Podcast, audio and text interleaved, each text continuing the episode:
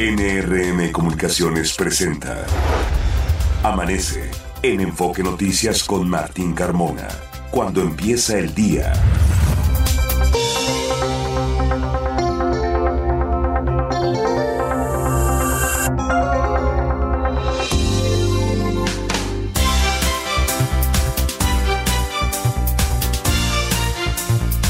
Hola, ¿qué tal? Muy buenos días, me da mucho gusto saludarlo. Ya son las 6 de la mañana con dos minutos de este lunes 25 de septiembre. Les saludo, soy Martín Carmona y a nombre de todo el equipo que hace posible Amanece en Enfoque Noticias, le doy la más cordial bienvenida y le agradezco la sintonía a través de Radio Mila M, Estéreo 100 FM y en enfoquenoticias.com MX. Usted puede ahí escucharnos y ampliar los contenidos de la información de todo lo que le estaremos dando a conocer en los próximos minutos. Información muy importante para que usted se mantenga enterado. Le comento que es el día 268 Restan 97 días para que se termine este venturoso y a la vez exitoso 2023 y estamos iniciando la semana número 39.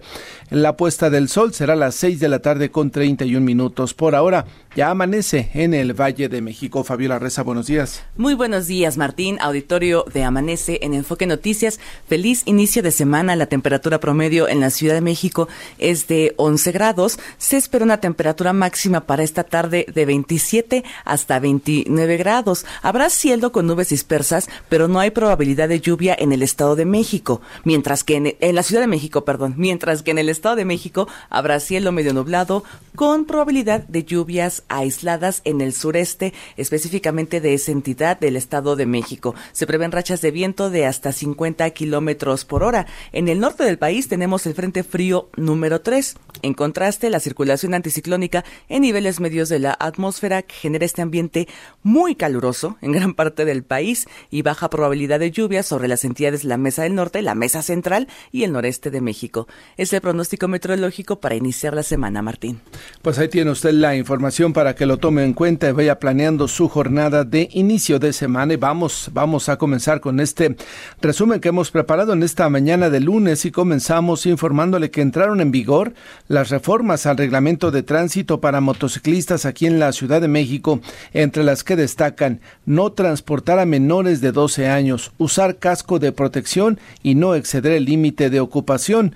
Las sanciones económicas van desde los 518 pesos hasta los 2.075 pesos, además de la remisión de la unidad a un depósito vehicular que al acumularle los días que usted lo deje en el depósito vehicular la unidad, pues podría dispararse arriba de los cinco mil pesos estas sanciones que se estarían aplicando justamente por el tema de eh, que usted viola el reglamento de tránsito. Ojalá que esto permita una circulación amable entre los motociclistas y entre quienes manejan un vehículo automotor tradicional de estos de cuatro plazas para que todos podamos circular en la Ciudad de México sin estar todo el tiempo cuidándonos de las motocicletas o que las motocicletas estén cuidando de los vehículos automotores y que esto permita una circulación normal dentro de lo que cabe en las calles de la Ciudad de México. La Fiscalía de la Ciudad de México integró una carpeta de investigación por el delito de feminicidio tras la muerte de Montserrat Juárez, ocurrida el pasado 22 de septiembre en la alcaldía Miguel Hidalgo. La expareja de la víctima es señalada como principal sospechoso.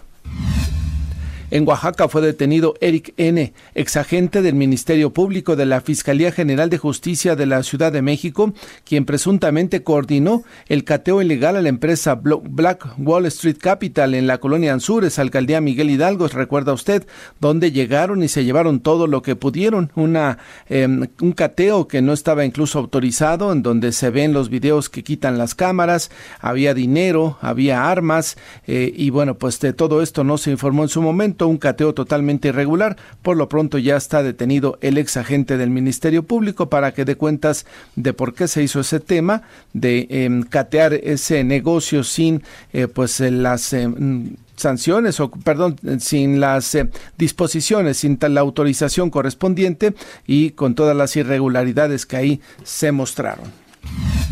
Tras confirmar que buscará ser el candidato de Morena a la jefatura de gobierno, el ex jefe de la policía capitalina, Omar García Harfush, se afilió al partido Guinda. Por cierto, este lunes iniciarán los registros de los aspirantes a coordinador estatal de los comités de defensa de la Cuarta Transformación de la Ciudad de México y ocho entidades más. Derivado de cateos en la ciudad y el Estado de México, fue detenida Claudia N., alias La Jefa, líder de una banda dedicada al narcomenudeo, extorsión y homicidio que operaba en ambas entidades. Junto con ella fueron capturadas otras siete personas. Durante un cateo en la alcaldía Iztapalapa fueron decomisadas 15 toneladas de autopartes, posiblemente robadas. Por estos hechos fueron detenidas cuatro personas. En Toluca, Estado de México, fue localizada sana y salva la joven Marisol Zárate López, estudiante de la Facultad de Contaduría de la UNAM, reportada como desaparecida desde el lunes, lo que hizo que sus familiares bloquearan por varias horas la autopista México-Cuernavaca el pasado viernes. De acuerdo con la Fiscalía de la capital del país, la ausencia de la joven fue voluntaria y no fue víctima de algún delito. La Secretaría de Salud de la Ciudad de México hizo un llamado a la población a evitar comprar medicamentos en mercados, tianguis o comercios ambulantes, ya que representan un grave riesgo a la salud y pueden ocasionar o agravar enfermedades.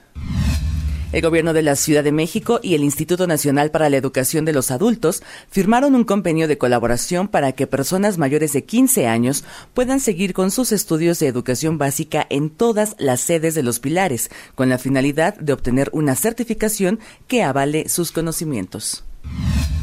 El gobierno de la Ciudad de México entregó 330 viviendas de la unidad habitacional El Porvenir, eh, ubicada en la alcaldía Tláhuac, a damnificados por el sismo del 2017. Fueron detenidas dos mujeres por robar celulares a los asistentes a uno de los conciertos que ofreció la agrupación de Pitch Mode en el Foro Sol este fin de semana. Se les encontraron seis dispositivos móviles de diferentes marcas. El Tianguis Cultural El Chopo fue declarado Patrimonio Cultural Inmaterial de la Ciudad de México en el marco de su 43 aniversario. Así, mediante un decreto se establece la salvaguarda, identificación y divulgación de ese espacio de expresión.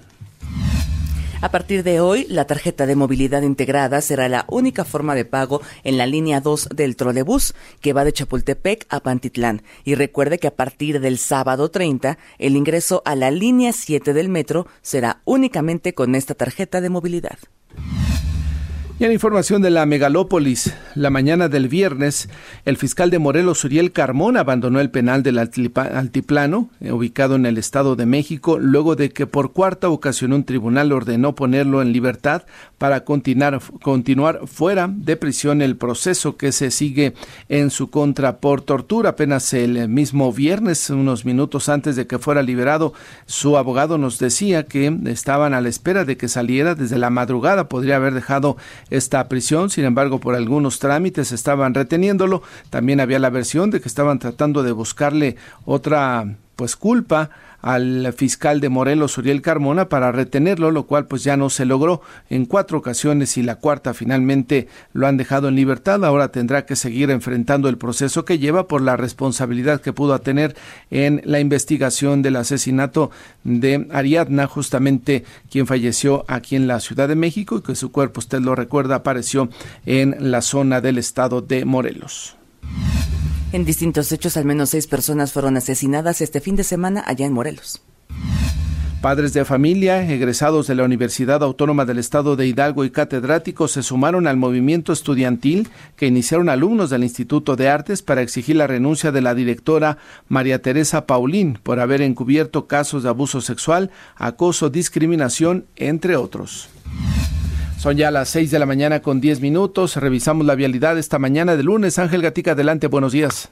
¿Qué tal, Martín? Buenos días, auditorio de Amanece en Enfoque Noticias. Percance sobre circuito interior a la altura de Eulalia Guzmán, genera asentamientos hacia Marina Nacional. Ya incrementa el aforo vehicular sobre calzada de Tlalpa, de Xola, municipio libre. Y sigue cerrada la circulación en Avenida Conscripto, de anillo periférico a Boulevard Pípila, por este plantón de manifestantes, alternativas, industria militar y paseo de las Palmas. Calidad del aire de, es buena al momento en el Valle de México. Martín, el reporte.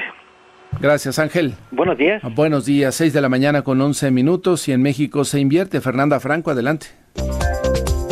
Buenos días, Martín, auditorio de Amanece en Enfoque Noticias. Estas son las inversiones más recientes en México. Neverias Frodi buscará expandirse por medio del formato franquicia maestra. Actualmente, la empresa cuenta con 54 sucursales y espera abrir tres más en este año. Teco Electric and Machinery invertirá 10 millones de dólares para la construcción de una planta en Ciénega de Flores, Nuevo León, en donde estiman construir anualmente hasta 150 mil motores de bajo voltaje y en la que se crearán 200 empleos.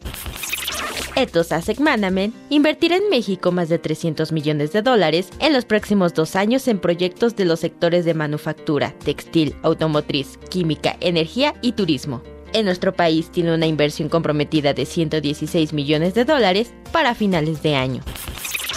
Martín, auditorio de Amanece en Enfoque Noticias, hasta aquí la información. Gracias, eh, Fernanda. Son ya las 6 de la mañana con 12 minutos y algo que ha llamado mucho la atención en redes sociales, sobre todo por lo que implica es el secuestro de la alcaldesa de Cotija, Michoacán, la panista Yolanda Sánchez Figueroa, quien fue privada de su libertad por un comando en Zapopan, Jalisco. Esto lo ha confirmado la Fiscalía Estatal. La dependencia informó que el sábado la presidenta municipal salía del centro comercial Andares, en la zona de Puerta de Hierro, que iba acompañada de dos mujeres presuntamente familiares suyas y que no llevaba escoltas. Así es que pues eh, todos pendientes de la situación y de la ubicación de esta alcaldesa de Cotija, Michoacán, Yolanda Sánchez Figueroa. Todos han expresado pues el deseo de que aparezca y que se aceleren las investigaciones para encontrarla y ubicarla. Son ya las 6 de la mañana con 13 minutos. Vamos a ir a una pausa. Le recordamos nuestras vías de comunicación y contacto. Me ubican la red social de Twitter en arroba Carmona Martín. A nosotros como Enfoque Noticias en Twitter o X, en Instagram, en YouTube, en Facebook y en TikTok. También en Threads. Nuestro WhatsApp es el 55 73 60 35 87. La temperatura en la Ciudad de México es de 11 grados. Se espera una máxima de hasta 29 grados para esta tarde. Son las 6 de la mañana con 13 minutos.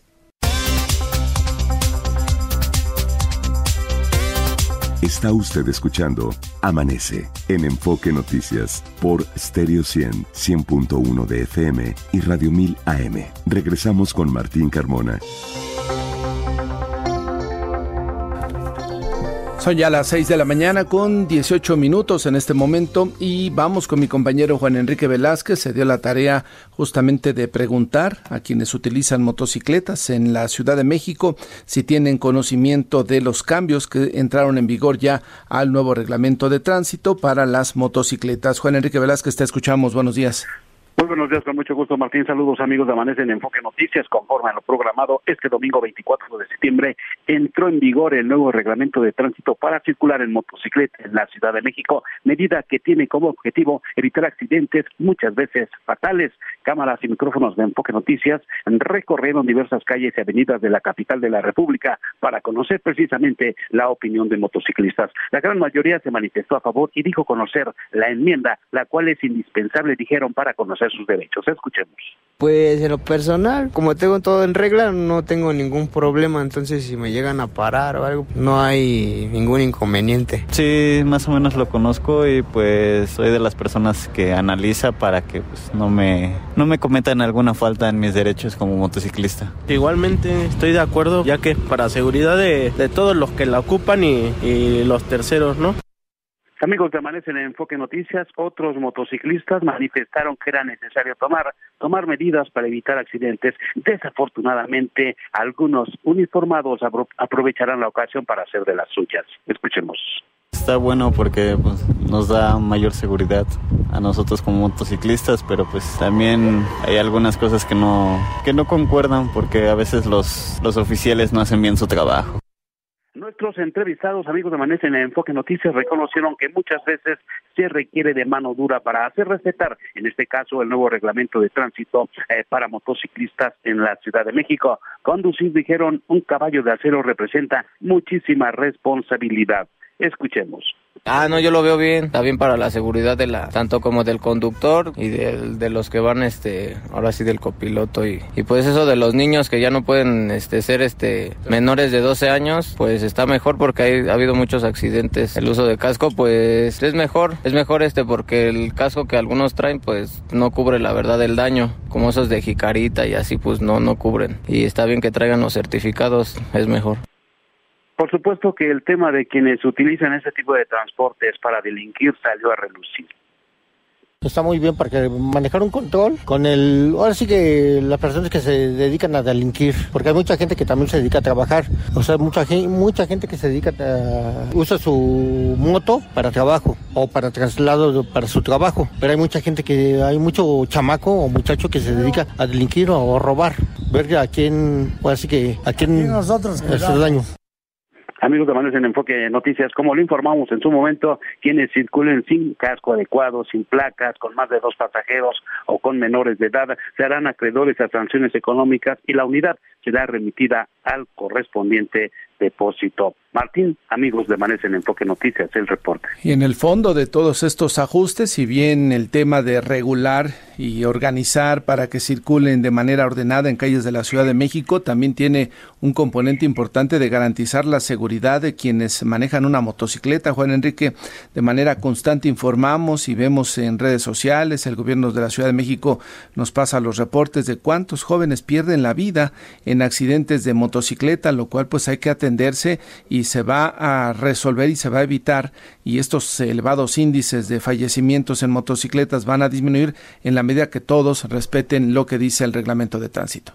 Así es, Martín, y como decía uno de nuestros entrevistados, ojalá verdaderamente se aplique este, pues, el nuevo reglamento de tránsito. Recordemos también nosotros el día de ayer, precisamente que entró en vigor este, este nuevo reglamento, y desafortunadamente, Martín, vimos que pues como si no como si no hubieran entrado en vigor este nuevo reglamento, pues continúan circulando hasta tres personas sin casco con menores de edad, la policía ausente, Martín. Correcto. Pues muy bien, eh, Juan Enrique Velázquez, estaremos atentos y, e iremos reportando y que también la autoridad nos dará un informe de manera semanal o quincenal, como ellos lo consideren, de cuántas personas van o han sido remitidas al eh, corralón y que también se mantenga la incorruptibilidad en el, entre quienes se encargan de eh, sancionar, ¿no? Estos policías de tránsito que están autorizados para que el reglamento se respete, porque también ese es el otro tema. Pueden estar o podemos tener las mejores leyes, los mejores reglamentos, todo en el papel, pero si no se hace que se cumpla, pues será papel mojado, ¿no? Así es, Martín, y sobre todo, pues eh, los más perjudicados aquí pues son precisamente quienes eh, ocupan este tipo de motociclistas, eh, de unidades que sin las protecciones correspondientes, sin los permisos, ponen en riesgo a terceros y, bueno, así circulan, pero ojalá, como tú lo comentas, los uniformados autorizados, aquí hay que subrayar, autorizados, pues hagan su trabajo, lo cual pues en su mayoría lo realizan. Uno que otro por ahí policías pues hay denuncias de que pues hacen cosas hacen de las suyas, como decían de nuestros entrevistados, y ojalá que este reglamento pues se aplique verdaderamente y no ve, no veamos nuevamente en las calles pues circular de motociclistas hasta con cuatro pasajeros menores de edad, casi bebés, Martín, les ponen un pequeño casquito, el bebé hasta adelante, y bueno, no sé qué pasa, Martín. Sí, pues esto, esperamos esto ya no estarlo viendo. Juan Enrique, gracias. Muy buenos días. Buenos días, seis de la mañana con 23 minutos. Vamos ahora con mi compañero Ricardo Trejo. Él estuvo justamente en albergue de migrantes que está ubicado en la alcaldía Cuauhtémoc. ¿Qué fue lo que encontraste, Ricardo? Buenos días.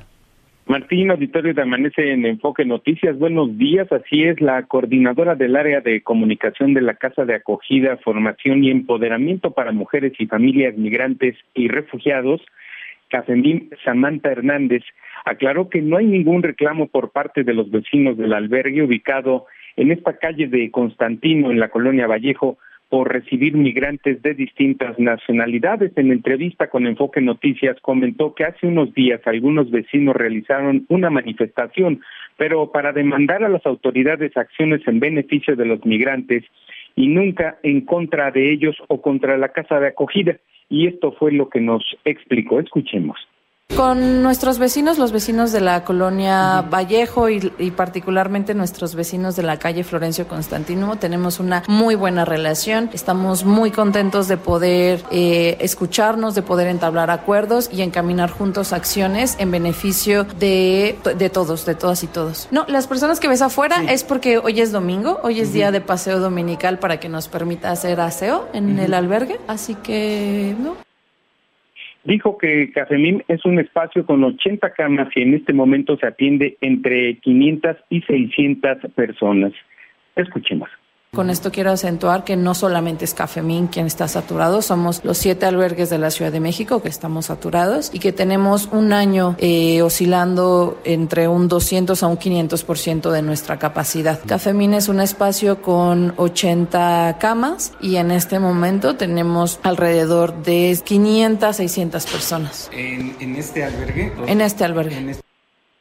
Samantha Hernández hizo un llamado a la sociedad en su conjunto para que no los dejen solos, a que se sumen al equipo de voluntarios y si está en sus posibilidades, hacer algún tipo de donación de ropa en buen estado o de alimentos. Así lo dijo. Como te comenté hace un momento, nosotros hemos hecho y seguiremos haciendo un llamado al gobierno de la Ciudad de México para que pueda dar respuestas a la gran cantidad de atención que se requiere por parte de las personas migrantes, más bien hacia las personas migrantes. En tanto, la Unión de Vecinos Constantino, a las afueras del albergue, colocó una pancarta en la que indican que no están en contra de nuestros hermanos migrantes al tiempo de solicitar a las autoridades atención para quienes se encuentran en tránsito por la Ciudad de México. Uno de los vecinos dijo que han habido acuerdos con el albergue para tratar de evitar alguna situación con las personas migrantes. Escuchemos. Así es, sí, ya hubo pláticas en el que se llegaron a acuerdos. Eh, anoche inclusive mandaron fotos al grupo de, aquí de vecinos que ya se tenían eh, las calles limpias, eh, sin, sin tantas personas aquí y hoy pues ve, tenemos muchísimo más, más personas, ¿no? Aquí migrantes. Algunos migrantes agradecen la atención que reciben en este albergue. Tal es el caso del ciudadano venezolano Michel González Noguera, quien pide que no se les denigre ya que requieren del apoyo de las autoridades y de las personas en general. Escuchemos.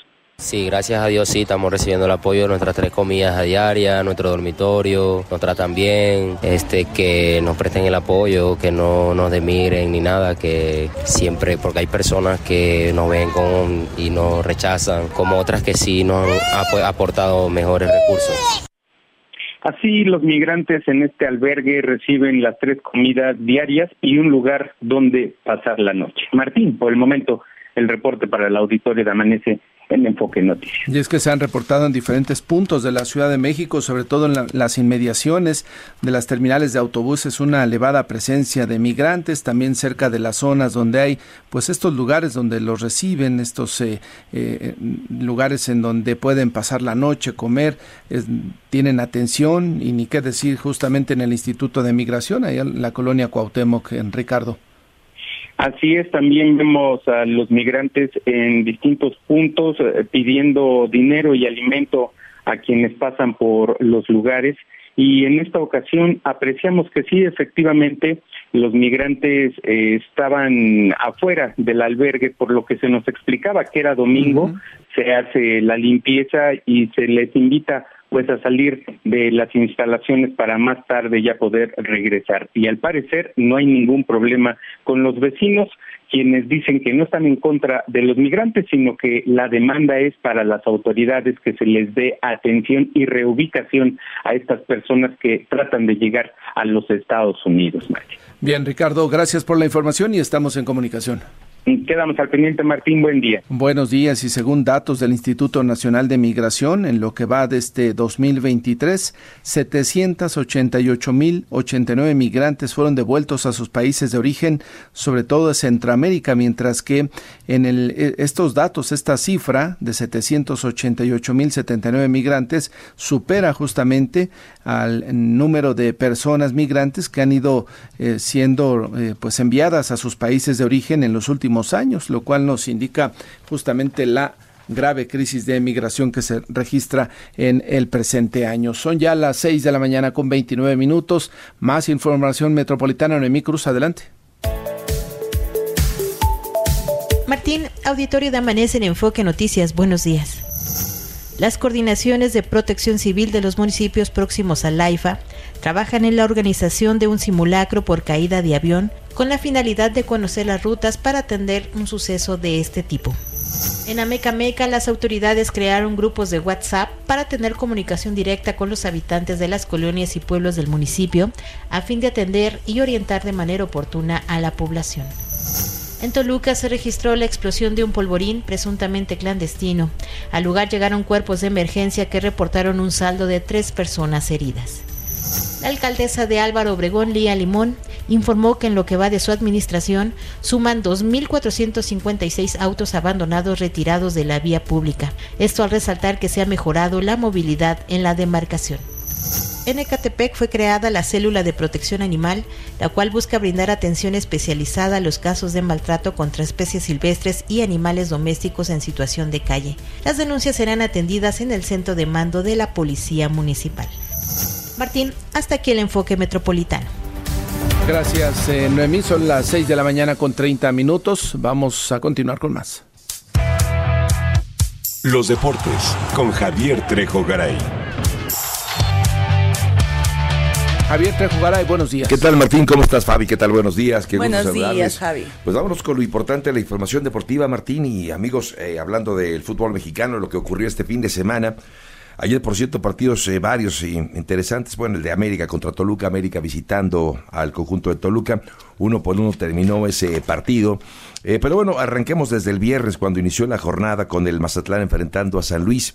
Victoria para el equipo de San Luis 3 por 2 se mantiene como líder de este conjunto potosino.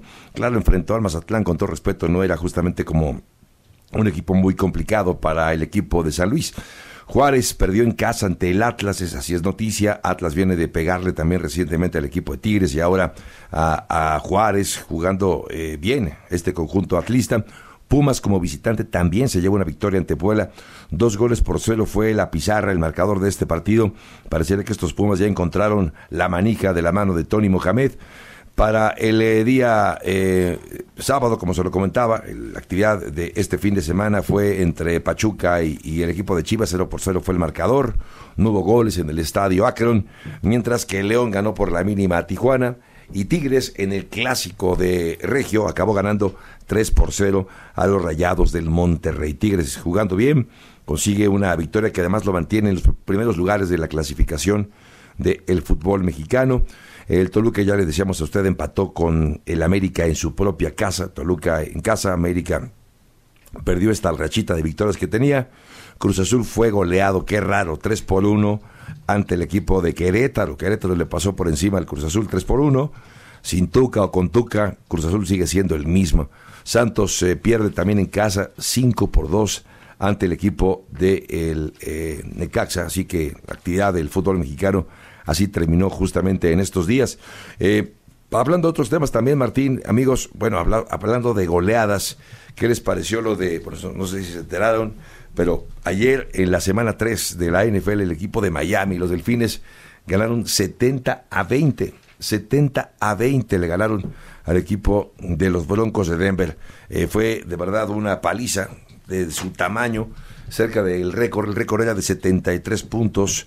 Eh, pudo haberlos conseguido el equipo de Miami, pero decidió en la última oportunidad poner la rodilla al piso y ya no ir por esa marca, por ese registro. Pero lo de Miami es de llamar la atención y lo de Denver también es escandaloso. Es impresionante lo que pasó con este equipo de los Broncos de Denver que eh, no metieron ni las manos. Eh, y es un poquito irónico que la hace un par de semanas, de veces quiero decir, el nuevo entrenador del equipo de Denver, que Sean Payton, criticó algo que no es muy común que critiques a tu predecesor dijo que el trabajo que había hecho el entrenador anterior, Nathaniel Hackett, que ahora está como coordinador ofensivo de los Jets, había sido uno de los peores trabajos de entrenador que había visto. Lo dijo públicamente, después se disculpó, pero el daño ya estaba hecho. Había, digamos que, transgredido esa línea o esa regla no escrita de hablar del entrenador anterior, lo hizo él, y bueno, pues eh, acabó, dicen que es el karma, ¿no? acabó pasándole por encima a Miami con una goleada histórica. recibir 70 puntos es de verdad escandaloso y lo recibió este equipo de los Broncos de Denver. Eh, para terminar con el tema del americano, el equipo de los Vaqueros de Dallas no pudo, increíble, ante Arizona. En Las Vegas era 12 puntos favorito el equipo de los Vaqueros de Dallas sobre Arizona y acabó ganando Arizona de manera contundente. Sí, fue una gran cantidad de castigos.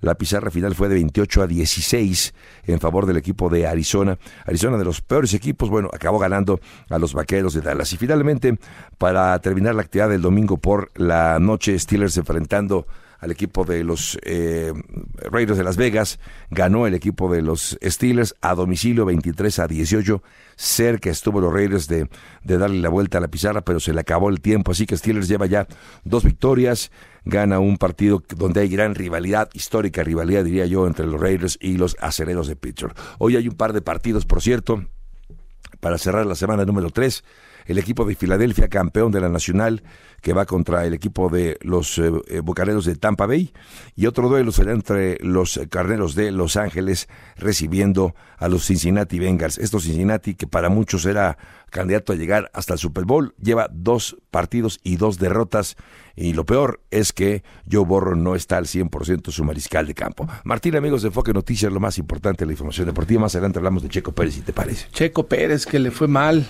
Eh, el vehículo no rindió, no rindió él. Ahí sí está la duda, Javier, porque fueron dos. Los, eh, los errores de, sí, ¿verdad? De, Sergio, sí, sí. Totalmente, entonces. La peor carrera de Checo en muchos años. Yo creo que la peor, quizás, de su, de su para, para el olvido, ¿no? ¿eh? Y por el lado contrario, pues eh, Verstappen tuvo que enfrentarse solo contra todos los que estaban atrás de él. Sí, al final, con esos puntos que gana Verstappen, se convierte ya en campeón la escudería. Ya la escudería, Red Bull ya es campeona, ya pasa lo que pase, nadie le quita el primer lugar. Qué malo que Checo no estuvo en el podio para celebrar esa, ese título, triunfo, sí, equipo de Red Bull, Martín. Pues eh, con esto se van, y ante tantas versiones de que serán las últimas carreras para Checo, con estos resultados, con esto que va haciendo justamente en cada carrera, pues no se ayuda, ¿no? Él tiene firmado hasta el 2024. O sea, el 2024, no es que pasara algo realmente sorprendente, eh, no seguiría, pero está firmado hasta el 2024, más bien la, interrogante es para el 2025, ¿no? ¿Va a seguir con Red Bull? Así, con estos resultados, evidentemente no. Y la otra es si va a seguir con qué equipo, ¿no? si tiene el, el deseo de seguir corriendo después de que no va a estar peleando por victorias ni podios, porque para poder pelear con podios o en podios es Red Bull, Mercedes, Ferrari o McLaren, ¿no? que ayer le fue muy bien, por cierto, Martín. Correcto, pues la abundamos sobre el tema más adelante, Javier. Gracias. Buen día. Buenos días, 6 de la mañana con 37 minutos. Vamos a una pausa, regresamos con más información. Está usted escuchando Amanece en Enfoque Noticias por Stereo 100, 100.1 de FM y Radio 1000 AM. Regresamos con Martín Carmona.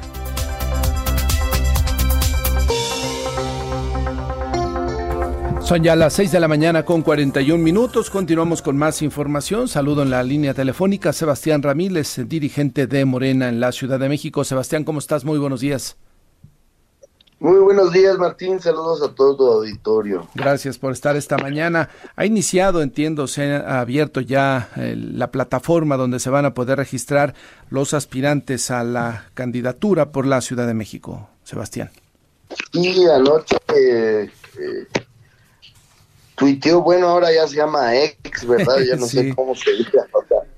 el presidente Mario Delgado en la plataforma ya se abre, se abrió ayer a las 12 de la noche y en estas 48 horas será cuando se puedan inscribir las personas interesadas. 48 horas tienen para hacerlo, es decir, hoy lunes y mañana martes. Eh, es un registro, me imagino, donde ingresan algunos documentos, Sebastián, que el propio partido solicita. Es una plataforma sencilla para, para ingresar documentos, papeles, etc. Eh, es para quienes aspiran solo a la jefatura de gobierno. Así es. Por ahora. El resto de las, El resto pues tenemos que terminar esto. Ajá. Tenemos que tener la encuesta, tener el coordinador de la 4T, pues también ya parte de sus tareas será conducir ese siguiente proceso. Eh, y eso ya será hasta noviembre. Pero ahorita, octubre, digamos, lo dedicaremos a, esta decisión tan importante. Correcto. Eh, dependiendo del número de personas que se inscriban, de aspirantes, se tiene ya establecido que el, la forma de selección será una encuesta, ¿verdad? Sí, sí, sí, ya la, está definido que, es una encuesta. Eh, ahora, bueno, pues primero tenemos que terminar, digamos, este proceso. ¿En la encuesta será una sola o habrá como a la nivel federal varias encuestas, Sebastián? ¿O eso se tendrá que definir en los próximos días? Una encuesta sola abierta a toda la población, eh, realizada por la, Comisión Nacional de Encuestas de Morena. No habrá eh, empresas espejo, y todo este tema de representantes, etcétera. Será más bien como siempre lo hemos hecho. Como creo que alguna vez platicaba contigo, es que para la para la coordinación nacional pues se hicieron excepciones, eh, pero digamos esto pues ya eh, será más similar a lo que siempre hemos hecho. Y creo que hay buen ánimo, buena confianza de los aspirantes. Conversé el viernes con Clara Brugada, una de las quienes han manifestado su intención, y ella estaba muy confiada, dice que tiene mucha confianza en el proceso interno, no ve pues alguna otra circunstancia que pudiera afectarse.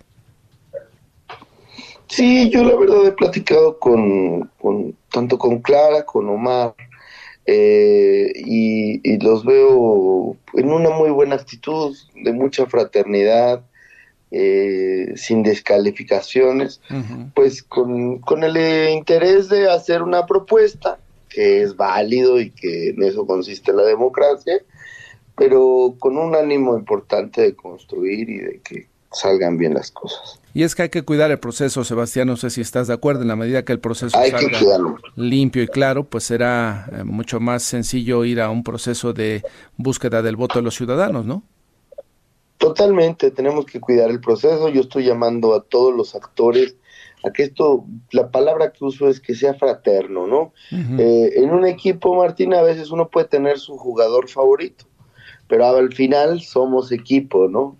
Y, y lo que yo siempre digo es, bueno, cuando no olvidemos que cuando termine el proceso interno, pues eh, tenemos una tarea en conjunto, ¿no? Y entonces pues aunque el debate, la polémica es parte de la democracia, eso nunca se debe de convertir en confrontación, porque, pues porque a veces cuando la confrontación es demasiado, pues luego ya es difícil volver a trabajar en equipo, ¿no? Sí. Entonces, yo creo que eso es la clave y veo a varios, a los compañeros con, con esa ocasión.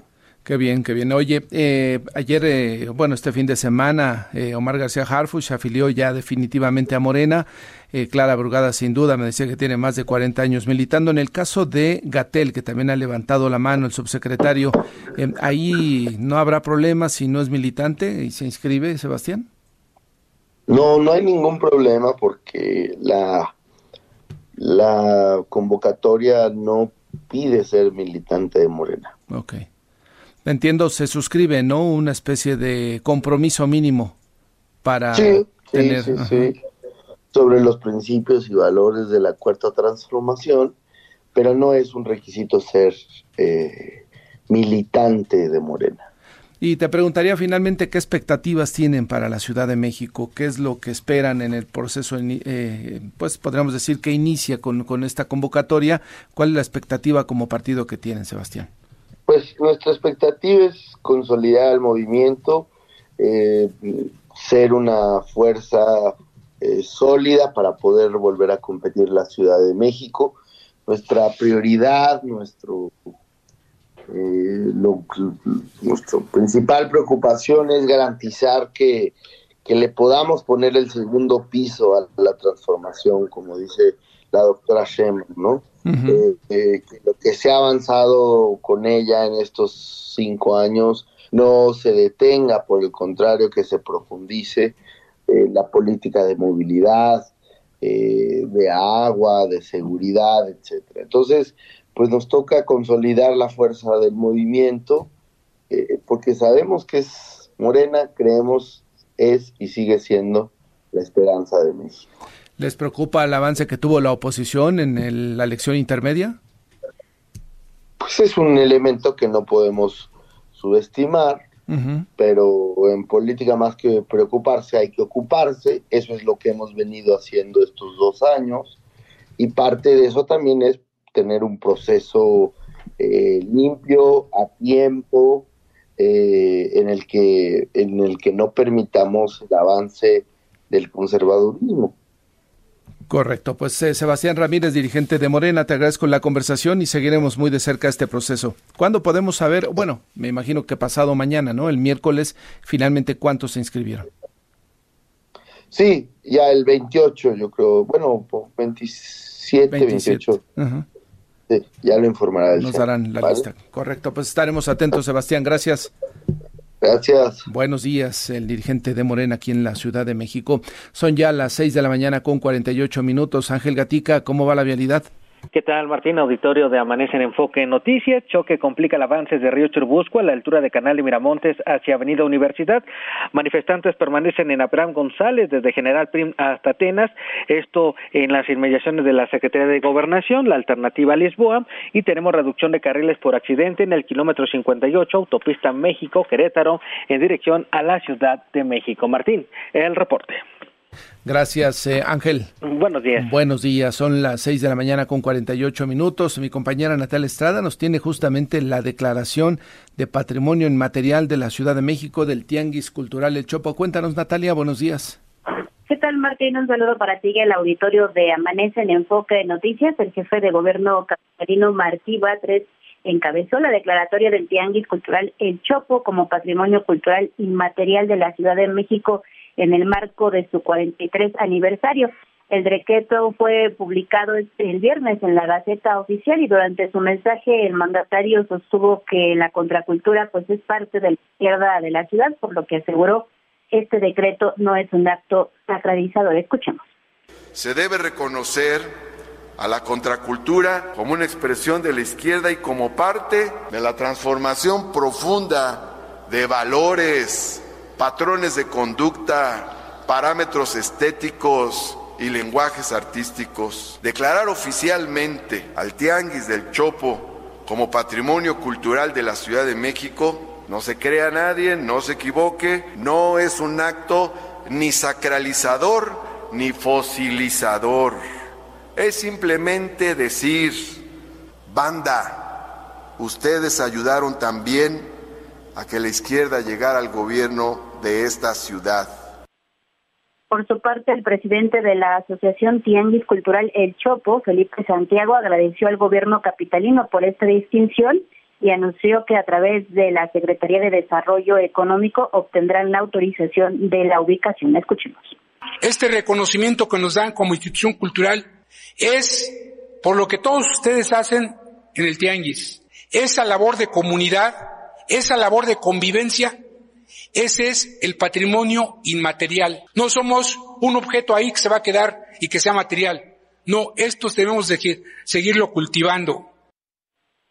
Y bueno, en su oportunidad, la Secretaría de Cultura, Claudia Curiel, llamó a los integrantes y fundadores del Chopo de este Tianguis a organizarse para complementar la ceremonia de declaratoria con una serie de actividades como conciertos y un Tianguis itinerante, para lo cual ofreció las instalaciones de la Fábrica de Artes y Oficios Faro Oriente. Martín, la información que les dejo. Creo que desde los noventas, Natalia, no regresó yo al Tianguis del Chopo en los ochentas, finales de los principios de los noventas, mejor dicho, por allá me daba mis vueltas. Yo sí tengo mis dudas de, eh, me imagino, no, bueno, tengo dudas, me imagino que ha, cambiado mucho, ¿no? Se ha modificado mucho el origen que tenía, que era intercambiar productos, la mayoría de, de estos discos, camisetas, eh, los eh, estos pines o botones.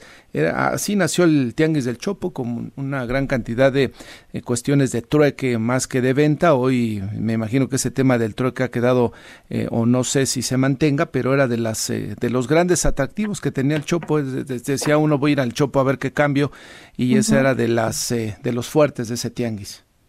Así es, Martín, pues como bien lo comentas, se ha ido transformando con el tiempo este tianguis. Ahora pues también puedes adquirir productos de forma directa ya sin el sin este trueque que se realiza de, de distintas cosas, ¿no? Y bueno, pues ya está aquí la posición del gobierno capitalino que ya lo da su distinción. Correcto, pues Natalia, gracias por la información. Pendientes. Buenos, días. Despertar Ciudadano con Salvador Guerrero Chiprés. Hola Salvador, ¿cómo te va? Buenos días.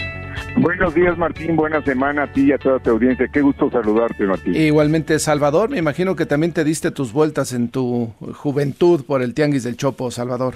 Sin duda alguna, estaba yo en la Facultad de Ciencias Políticas, estamos hablando de ya hace varias décadas, y efectivamente había intercambio de objetos, eh, digamos, en una segunda vuelta cultural e identitaria, ¿verdad? Y sí era muy frecuente también la presencia musical de aportaciones, de sugerencias nuevas que ninguna en ningún otro espacio podías eh, tú, por supuesto. Recordarás que después se acuñó el tema de las tribus, ¿no? Pero en aquella época, finales de los ochentas, principios de los noventas, era el desfile de las tribus ahí, pero de todo el Valle de México. Así es, y particularmente ciertamente de las periferias. Sí, sí, sí. De las periferias de la propia ciudad hacia el centro y de las periferias del Valle de México hacia el centro de la capital nacional. Así que siempre ha sido un activo cultural muy importante y creo que es una decisión inteligente la de promoverlo en vez de permitir algún tipo de, pauperización, ¿verdad? Claro, claro, y, ha ayudado mucho justamente a los organizadores del tianguis, ¿no? Esa parte de mantener sus orígenes, de, de, respetarlo por no, no dejar que derive en, otra cosa que no necesariamente le hubiera ayudado a lograr esta declaratoria, Salvador. Ahí es, eh, me parece que hay una inteligencia cultural simbólica de parte del jefe de gobierno Martí Batres, que reconoce como parte de la construcción general de la pues, de la identidad de la comunidad que vivimos en el Valle de México, aportaciones como estas que están cumpliendo, pues ya diría yo, pues varias décadas. totalmente. ¿Y sobre qué más comentamos, Salvador? Bueno, rápidamente, eh, pues micro tres temas. Número uno, hoy se registran dos eh, me parece pues dos candidaturas muy importantes al gobierno de la Ciudad de México, de un lado de un lado Clara Brugada y del otro Omar García Harfush y me parece que lo que es evidente es una reflexión que tiene que hacer la sociedad y también el propio movimiento que ha generado a ese partido que está en el gobierno local y nacional y que es la expectativa de cuál es el programa, cuál es la ideología, cuál es la propuesta y de qué manera el movimiento trasciende no solo al 24, sino al 2030, porque quien llegue al 2024 se convierte de inmediato en precandidata y precandidato presidencial. Entonces, ¿con quién se va a dialogar? ¿Con quien representa a una, una forma de excelencia del servicio en seguridad o alguien que representa al movimiento histórico que estaban hasta el 2018. Yo creo que es una reflexión muy importante, mi querido Martín. Sí, comentaba yo con Sebastián Ramírez y también lo hice con Clara Brugada el viernes pasado y ella destacaba que tiene 40 años de militancia y bueno, en el caso del jefe, ex jefe de la policía se registró ayer, ha estado en los últimos 3, 4 años trabajando en la policía de la Ciudad de México, es decir, el conocimiento de la ciudad sí es diferente entre uno y otro candidato. Sí, por supuesto el encanto que tiene el, ex jefe de la policía es muy importante, pero creo que debe haber un encanto también a partir del proyecto histórico, del cambio y del programa. En las entrevistas en general me parece que sale más o menos liberado, pero ella también tiene su propio encanto también que hay que reconocer y va a ser muy interesante la disputa, es una disputa real. Las versiones dicen que unos tienen el apoyo de un segmento de Palacio, otros dicen que un apoyo del antiguo Palacio del Ayuntamiento, otros dicen que lo que está ocurriendo en redes es muy significativo. Está, pues tú lo has visto, ¿verdad? Hay un debate, ¿no? Eh, muy fuerte, hay una incomodidad, hay desasosiego y creo que eso es muy importante reconocer. Y finalmente, pues Martín, creo que eso ilustra que con quien sea, Morena va a ganar la elección en la Ciudad de México. No se ve de ninguna manera que alguien interrumpa la hegemonización del debate público al que ha llegado Morena en la capital a través de Clara Brugada en este caso y de Omar García Harfuch, ambos. Pues lo decía Sebastián Ramírez, tampoco se pueden confiar, pues ya ves cómo les fue en la elección intermedia de hace dos años.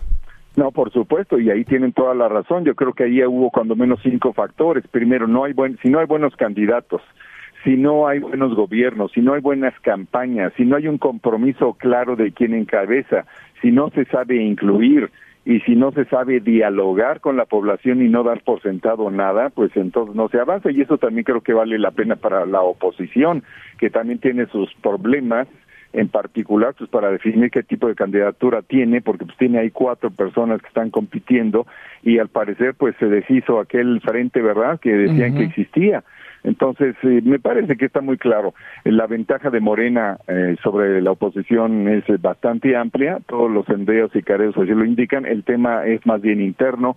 Es un proyecto histórico o es un proyecto nuevo cuyo cuya identidad política pues no no está muy clara al menos para el movimiento para Morena según lo que se advierte los últimos cinco días en el debate en redes, que insisto, es muy intenso. De los elementos que manifestaste en torno a la, evaluación y las ventajas que tendría Morena, yo le sumaría también el tema de los resultados, ¿no? Yo creo que aquí los ciudadanos cuando evalúen la gestión de Morena, la gestión de los partidos que están en otras alcaldías, será decisivo de quién fue el que hizo mejor por su colonia, quién fue el que hizo mejor por la alcaldía y quién mejoró la calidad de vida de los capitalinos, Salvador. Así es, y quién ha gobernado mejor y quién literalmente ha gobernado, porque en el caso de, pues, eh, pues de algunas entidades, de algunas demarcaciones, primero dicen que estaba muy bien la seguridad, luego dicen que ya no, porque como lo dijo por ahí una alcaldesa, ¿no?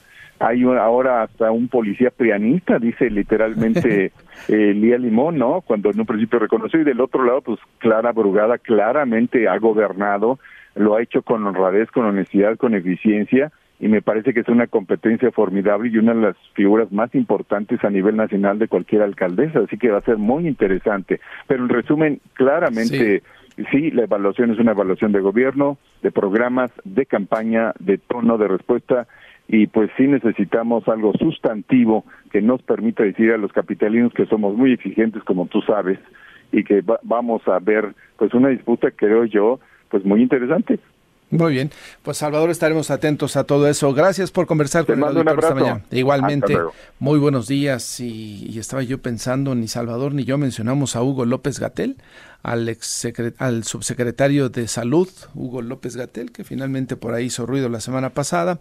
¿Cuál será la intención de López Gatel? Dividir el voto, favorecer a alguno de los dos candidatos, pero pues ciertamente en el diagrama político de análisis de la Ciudad de México no pinta al subsecretario. A ver cómo le va. Fabiola, terminamos. La temperatura es de 11 grados. Y después de esta pausa regresamos con el enlace nacional.